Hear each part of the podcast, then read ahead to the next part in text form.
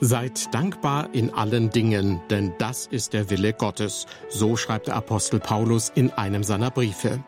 Und kleine Kinder werden oft ermahnt, wenn du etwas bekommst, musst du Danke sagen. Dankbar zu sein ist demnach keine Selbstverständlichkeit, oder? Herzlich willkommen zu unserer Sendereihe beim Wort genommen. Diesmal zu unserem Schwerpunktthema, das sich in den Monaten September und Oktober wie ein roter Faden durch unsere Radio- und Fernsehsendungen zieht und auch im Internet auf irf.de und in unserer Zeitschrift Antenne eine wichtige Rolle spielt, nämlich die Dankbarkeit. In der folgenden Bibelarbeit richtet der Theologe und IRF-Mitarbeiter Steffen Brack den Blick vor allem auf die Frage, wie viel Freiwilligkeit die Dankbarkeit verträgt. Mit anderen Worten, muss ich Dankbarkeit zum Ausdruck bringen, obwohl ich in meinem Herzen überhaupt keine Dankbarkeit spüre? Wäre das nicht unehrlich gegenüber anderen Menschen und vor allem gegenüber Gott? Befreite Dankbarkeit, so ist die Bibelarbeit von Steffen Brack überschrieben. Eine kluge Bauersfrau stellt ihrem Mann und den drei Söhnen zum Mittagessen eine Ladung Heu auf den Tisch.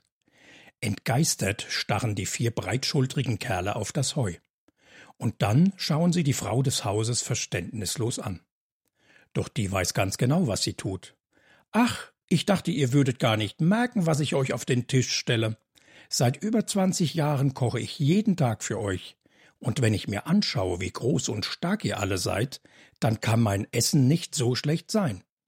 Aber in den letzten Monaten hat sich keiner mehr dafür bedankt, dass ich so gut für euch koche.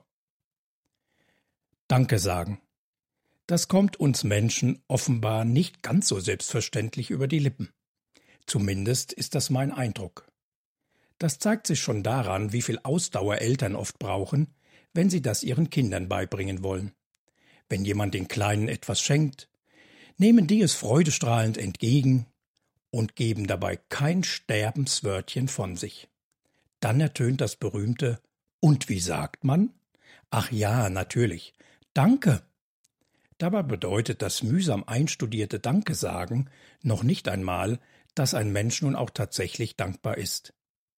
Es scheint so, als fiele es uns Menschen nicht einfach in den Schoß, aus unserem tiefsten Inneren heraus ein dankbares Wesen zu sein. Vielleicht ist das der Grund, warum in der Bibel immer wieder davon die Rede ist, von der Dankbarkeit, besonders Gott gegenüber. Doch dabei sorgt eine Aussage zum Danken auch immer wieder für Missverständnisse und dadurch auch für unnötigen Schmerz und Kummer. Dankt Gott für alles. So schreibt einer, der es wissen muss. Paulus, der bestens ausgebildete Theologe.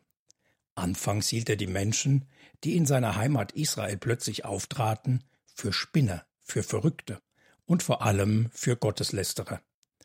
Denn diese Leute behaupteten, Jesus aus Nazareth ist der lang erwartete Retter der ganzen Welt. Jesus aus Nazareth, der Sohn eines ortsansässigen Zimmermanns. Der soll der Retter sein, den Gott in die Welt senden wollte? Wie lächerlich ist das denn? Aber schließlich überzeugt Jesus selbst den fanatischen Christenhasser davon, dass das tatsächlich die Wahrheit ist. Er, Jesus aus Nazareth, ist derjenige, den Gott seit Jahrhunderten angekündigt hat. Er, Jesus, er ist es, der Menschen mit Gott versöhnt, der es durch seinen Opfertod am Kreuz möglich macht, dass Gott einem Menschen alle seine Sünden vergibt. Daran musste Paulus erst einmal ganz schön schlucken. Sollte er sich so getäuscht haben? Da hatte er ausgerechnet denjenigen Menschen so hart zugesetzt, die die Wahrheit über Jesus erkannt haben. Und er ist ihnen nachgejagt, hat sie aufgespürt wie flüchtige Verbrecher, sie ins Gefängnis werfen lassen.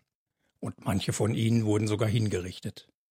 Und das nur, weil sie die Wahrheit verbreitet hatten. Jesus von Nazareth ist der, der die Welt mit Gott versöhnt. Er ist der Messias, er ist der Christus. Paulus ging ausgerechnet gegen diejenigen so gnadenlos vor, die in Wahrheit zu Gott gehören, gegen diejenigen, die Gott liebt und die er als seine Leute angenommen hat. Und er, der theologische Musterschüler, er hatte sich in seinem blindwütigem Übereifer so schwer an denen vergangen, die im Auftrag Gottes ihre Mitmenschen auf Jesus hinwiesen. Im Grunde genommen dachte Paulus, er tut Gott einen Gefallen, wenn er diese neue religiöse Gruppierung zum Schweigen bringt.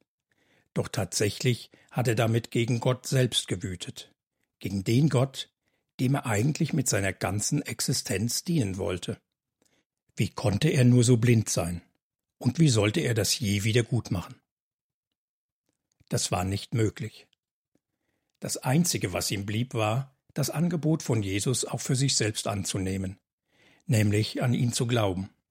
Zu glauben, dass Jesus sein Leben auch für ihn, für Paulus geopfert hatte, damit all seine Schuld gesühnt würde. Und so kam es dann auch. Der fanatische Verfolger der ersten Christen, Paulus von Tarsus, kam zum Glauben an Jesus. Und er wurde zu einem der glühendsten Vertreter des christlichen Glaubens. Kein Wunder also, dass der den Christen im Großraum Ephesus in einem seiner Briefe schreibt, dankt Gott für alles. Wenn jemand Grund hatte, Gott aus tiefstem Herzen dankbar zu sein, dann war er das. Er Paulus, der so vielen Menschen gnadenlos hinterhergejagt war, der sie umbringen wollte, wenn sie nicht aufhörten mit ihrer Gotteslästerung. Ja, das hatte Paulus damals wirklich geglaubt. Wer behauptet, der Wanderprediger aus Nazareth, Jesus, ist der Messias, der lästert den lebendigen Gott. Dabei war er es, der Gott gelästert hatte, denn er vergriff sich an denen, die Gott wirklich erkannt haben, an denen, die an Jesus glauben. Und Gott hatte ihm diese ungeheure Schuld vergeben. Ja mehr noch, Gott hatte ihn auserwählt, von nun an selbst überall im römischen Reich bekannt zu machen, wer Jesus ist. Wem viel Schuld vergeben wurde, der liebt auch viel. So ähnlich hat es Jesus einmal ausgedrückt. Und das trifft sicherlich auch auf Paulus zu. Er, der sich so schwer gegen Jesus und seine Leute versündigt hatte, dem wurde selbst diese große Schuld vergeben. Und deshalb ist Paulus nun auch voller Dank für die unvorstellbare Gnade Gottes, die er erfahren hat. Und er hängt sich jetzt mit seiner ganzen Existenz an den lebendigen Gott, und an seinen Sohn Jesus Christus. Das ist ganz sicher so. Paulus selbst hat allen Grund, Gott unendlich dankbar zu sein. Aber heißt das denn nun, dass Paulus jetzt befangen ist, wenn es darum geht, Gott zu danken? Dass er es nun in einer Art persönlichem Überschwang übertreibt und meint, nun muss auch jeder andere, der an Jesus glaubt, es ebenfalls übertreiben und Gott einfach für alles danken, was da im Leben auf ihn zukommt, egal ob es sich um Gutes oder Schlimmes handelt. Geht es darum, wenn Paulus seine Mitchristen in der antiken Hafenmetropole Ephesus auffordert, dankt Gott für alles? Bedeutet das wirklich, dass ich auch für Schweres danken soll? Oder gar für erlittenes Unrecht? Ich meine nein. Ich denke, das meint Paulus gar nicht. Und dem will ich jetzt nachgehen, was der geläuterte jüdische Experte für die biblischen Schriften offensichtlich damit sagen will. Und ich meine, dass das zu einer ganz neuen Art von Dankbarkeit bei vielen Menschen führen kann, nämlich zu einer ganz befreiten Dankbarkeit, einer befreiten Dankbarkeit Gott gegenüber, der Dankbarkeit eines geliebten Kindes gegenüber seinem himmlischen Vater, der gut ist, durch und durch gut, und der Gutes für uns will, für Sie genauso wie für mich. Zunächst einmal will ich jenen Satz des Paulus zum Danken genauer unter die Lupe nehmen. Was hat er denn da tatsächlich geschrieben an seine Mitchristen in Ephesus und Umgebung? Die Namen der einzelnen Schriften in der Bibel erscheinen auf den ersten Blick etwas kompliziert zu sein. Das liegt aber meistens einfach daran, dass die Namen von Personen und Orten für uns heute so ungewohnt sind. Sie stammen immerhin aus Zeiten, die schon ein paar tausend Jahre zurückliegen. Und dazu gehören sie auch noch zu Sprachen und Kulturkreisen, die für uns erst einmal recht fremd sind. Der Brief, in dem der leidenschaftliche Jesusmann Paulus an seine geliebten Mitchristen schreibt, dankt Gott für alles, dieser Brief wird Epheserbrief genannt. Und zwar deshalb, weil er an die christlichen Gemeinden in der riesigen Hafenstadt Ephesus und Umgebung geschrieben wurde. Die Bezeichnung für dieses Schreiben ist also im Grunde genommen ganz einfach. Ephesus lag an der Westküste der heutigen Türkei. Und die Stadt war im ersten Jahrhundert nicht nur eine bedeutende Hafenmetropole. Sie war auch die Hauptstadt der römischen Provinz Asien. Das klingt für uns im 21. Jahrhundert vielleicht nicht besonders aufregend. Aber jene Provinz war damals gewissermaßen so eine Art Silicon Valley im römischen Imperium. Sie war die Vorzeigeprovinz des Weltreichs. Und sie hatte in vielerlei Hinsicht selbst Rom und Athen, die eigentlichen Zentren der römischen Weltherrschaft, längst hinter sich gelassen. Hier war das große Kapital. Hier bündelte sich der Welthandel konzentrierten sich Wissenschaft und Forschung und waren die neuen Zentren für Kultur und Religion. Zu bestimmten Zeiten kamen in Ephesus bis zu zwei Millionen Menschen zusammen. Und diese Stadt beherbergte den größten Tempel der Antike, den Tempel der Diana, viermal so groß wie der berühmte Parthenon-Tempel in Athen.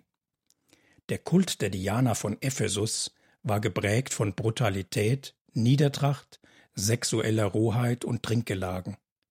Das war sicher kein einfaches Pflaster für die Menschen dort, die an Jesus glaubten und die ihre Mitmenschen dazu einluden, ebenfalls ihr Vertrauen auf den auferstandenen Gottessohn zu setzen und den Glauben an die alten Götter hinter sich zu lassen. Ephesus.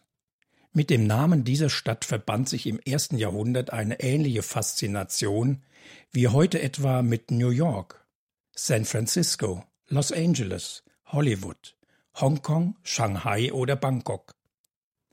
An die Christen in dieser florierenden und pulsierenden Region also schreibt der christliche Gemeindegründer Paulus einen Brief. Höchstwahrscheinlich im Jahr 58 oder 59 nach Christus. Und in diesem Epheserbrief ruft Paulus seine Mitchristen dort auf, Dankt Gott dem Vater zu jeder Zeit für alles, im Namen unseres Herrn Jesus Christus. So in Kapitel 5, Vers 20. Dankt Gott. Damit schreibt Paulus eigentlich gar nichts Neues. Denn in der gesamten Bibel ist die Dankbarkeit eines Menschen, seine Dankbarkeit Gott gegenüber, immer wieder von entscheidender Bedeutung. Gott danken und ihm von ganzem Herzen dankbar sein. Das ist im Grunde genommen die völlig logische Haltung, mit der ich als Mensch auf all das Gute reagiere, das Gott mir schenkt. Jeden Tag aufs Neue. Gott hat die Welt geschaffen, als Lebensraum für mich und jeden Menschen. Er hat mich erschaffen, meinen Körper, meine Fähigkeit zu denken, zu fühlen und zu handeln. Gott versorgt uns mit Essen, Trinken und Kleidung, Tag für Tag. Gott danken. Das ist auch die angemessene Antwort darauf, dass Gott Gutes will für uns, für sie ebenso wie für mich, und besonders darauf, dass Gott sich über uns erbarmt, wenn wir ihn und seine guten Ordnungen in den Wind geschlagen haben. Deshalb heißt es in einem Lied der Bibel in Psalm 106 Halleluja, lob den Herrn, dankt dem Herrn, denn er ist gut, und seine Gnade hört niemals auf. Wir haben gesündigt, schwere Schuld auf uns geladen, wie schon unsere Vorfahren wir haben Unrecht begangen und dich, unseren Schöpfer, missachtet. Und David, der viele Lieder der Bibel geschrieben hat, bringt es auf den Punkt. Da endlich gestand ich dir, Gott, meine Sünde. Mein Unrecht wollte ich nicht länger verschweigen. Ich sagte, ich will dem Gott Israels meine Vergehen bekennen. Und wirklich, du hast mir meine ganze Schuld vergeben. Gott trägt uns unsere Vergehen nicht nach. Wenn wir sie ihm bekennen, können wir damit rechnen, dass Gott treu und gerecht ist. Er wird uns dann unsere Verfehlungen vergeben und uns von aller Schuld reinigen. So schreibt es einer der engsten Begleiter von Jesus, der frühere Fischer Johannes. Ich meine, wir haben allen Grund, Gott zu danken, ihm von Herzen dankbar zu sein, denn er ist gut, durch und durch gut und er will das Beste für uns, für Sie und für mich. Gott interessiert sich für uns. Wir sind ihm nicht egal. Er hört mein Gebet, wenn ich in Not bin. Ja, Gottes Güte und Gnade, sie sind jeden Morgen neu. Wer erkennt, was Gott ihm alles schenkt und was er ihm in der Zukunft noch an Gutem geben will, der fängt an, Gott zu danken.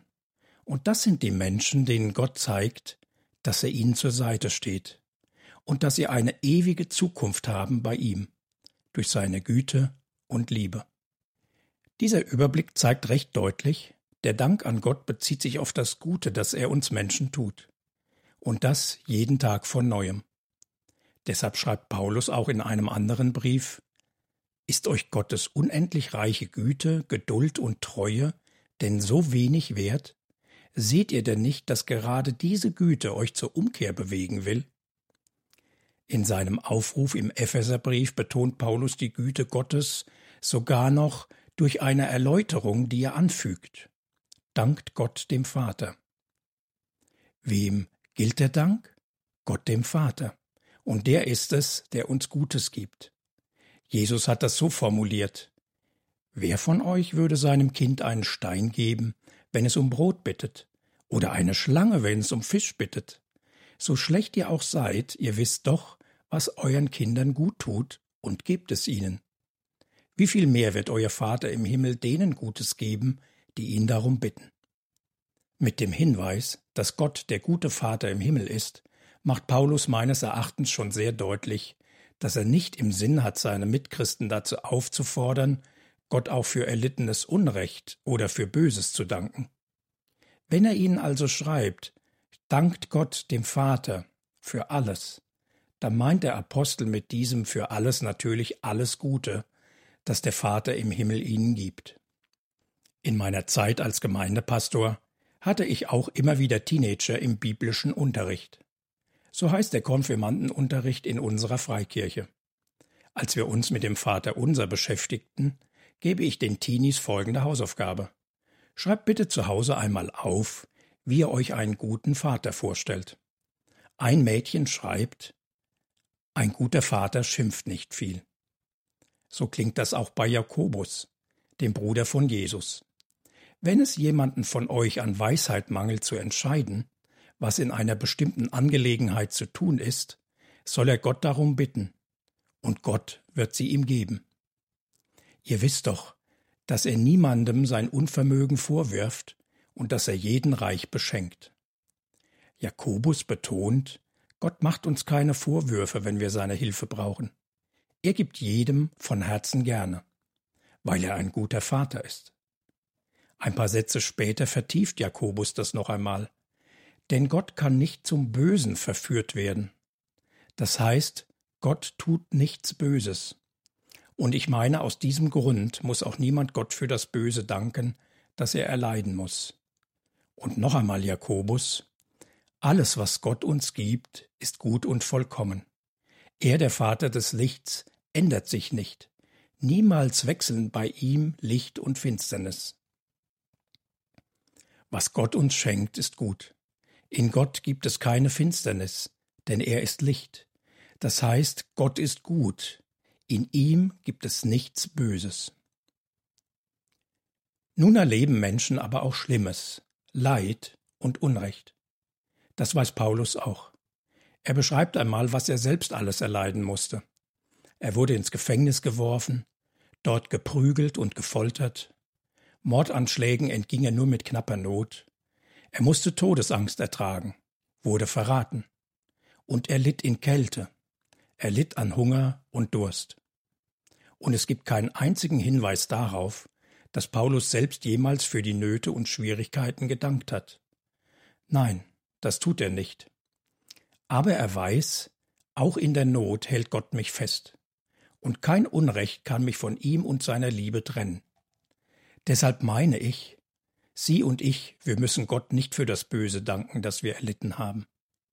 Aber von Paulus können wir lernen, dass wir Gott auch noch in den Nöten danken können. Nicht für die Not, aber dafür, dass Gott uns darin nicht alleine lässt und dass er dafür sorgen wird, dass die Nöte eines Tages zu Ende sein werden und er uns vollständig heil machen wird. Als Paulus zusammen mit Silas in der griechischen Stadt Philippi zu Unrecht verhaftet wird und mit Stockschlägen gequält, da beten die beiden um Mitternacht und sie loben Gott mit Liedern. Denn sie wissen, all dieses Leid ändert nichts daran, dass Gott auf ihrer Seite ist. Und sie werden in dieser Situation nur so lange bleiben, wie er das will. Deshalb loben sie ihn auch, weil er der Herr ist über alles. Und auch das furchtbare Unrecht, das sie jetzt erleben, wird er gerecht richten. Deshalb schreibt Paulus seinen Mitchristen in Ephesus, dankt Gott dem Vater zu jeder Zeit. Zu jeder Zeit, auch in den Zeiten der Not, können wir Gott noch danken für all das Gute, das wir noch erfahren werden, für seine Liebe zu uns, die auch jetzt nicht aufhört, und dass er dem Leid ein Ende machen wird, wann auch immer das sein wird. Aber Gott wird es beenden, das ist absolut sicher. Doch das heißt nicht, dass ich Gott für die Not und für das Unrecht danken soll. Im letzten Buch der Bibel, der Offenbarung, gibt es noch einen Hinweis dafür, dass niemand für das Leid und Unrecht danken muss, das ihm begegnet. Da heißt es in Kapitel 6, Ich sah unten am Altar all die Menschen, die man getötet hatte, weil sie sich treu an Gottes Wort gehalten haben und bis zuletzt ihren Glauben bekannt hatten. Laut riefen sie, Gott, du heiliger und wahrhaftiger Herrscher. Wann endlich sprichst du dein Urteil über all die Menschen auf der Erde, die unser Blut vergossen haben? Wann wirst du sie dafür zur Rechenschaft ziehen? Jeder von ihnen bekam ein weißes Gewand, und ihnen wurde gesagt, wartet noch kurze Zeit, bis sich das Schicksal eurer Geschwister und Leidensgefährten auf der Erde erfüllt hat, die auch noch getötet werden müssen. Hier ist von den Christen die Rede, die umgebracht worden sind, weil sie an Jesus glauben. Und buchstäblich schreit dieses gellende Unrecht zum Himmel. Und hier gibt es auch nicht den leisesten Hinweis darauf, dass die Getöteten dafür dankbar sein sollen. Nein, sie schreien vielmehr zu Gott, wann er endlich die Täter zur Rechenschaft zieht. Und Gott lässt sie nicht im Ungewissen, dass das geschehen wird. Das bestärkt mich in meinem Verständnis, dass Sie und ich Gott nicht für Leid und Unrecht danken müssen. Sicher, Gott kann selbst noch die Not für uns zum Guten wenden aber für das Böse selbst muss ich nicht danken. Das finde ich befreiend. Und so kann ich auch Gott froh und ehrlich für alles danken, was er mir Gutes tut und schon getan hat, und was er alles noch an Gutem für mich bereithält in der Zukunft, die auf mich wartet. Meine Zukunft bei ihm, dem lebendigen Gott, dem guten Vater. In der Sendereihe Beim Wort genommen hörten Sie diesmal eine Bibelarbeit von Steffen Brack. Im Mittelpunkt standen verschiedene Bibelstellen, die von der Dankbarkeit handeln und die den Christen Raum lassen für eine befreite Dankbarkeit. Eine Dankbarkeit also, die nicht aufgezwungen ist und die niemand nur aus lauter Höflichkeit an den Tag legen muss.